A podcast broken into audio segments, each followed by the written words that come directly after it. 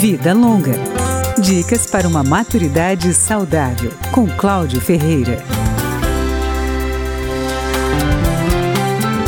A partir de uma pesquisa feita com associados da Federação dos Trabalhadores Rurais Agricultores e Agricultoras Familiares do Estado de Pernambuco, a unidade da Fundação Oswaldo Cruz, que fica no estado, preparou uma cartilha para orientar uma comunicação eficiente com pessoas velhas que moram no campo.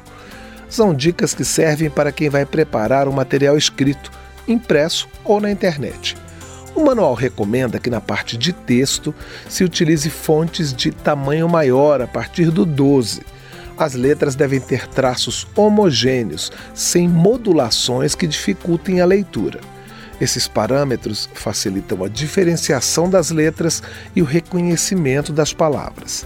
Além do texto, é interessante usar desenhos, ilustrações e fotografias para praticar o que a cartilha chama de redundância da informação. O objetivo é diminuir o ruído na comunicação e a perda de conteúdo por parte do público mais velho. Cores chamam a atenção do leitor é interessante usar cores com luminosidade diferente. A recomendação é evitar as paletas violeta, azul e verde, preferindo amarelo e marrom. No que se refere à linguagem, as sugestões incluem palavras simples e frases na ordem direta. Deve-se evitar o duplo sentido e as gírias mais contemporâneas. A cartilha também faz recomendações sobre como representar o idoso é preciso escapar da homogeneização das imagens. Nada de velhinhos curvados ou com bengala, ícones que não representam a totalidade do envelhecimento.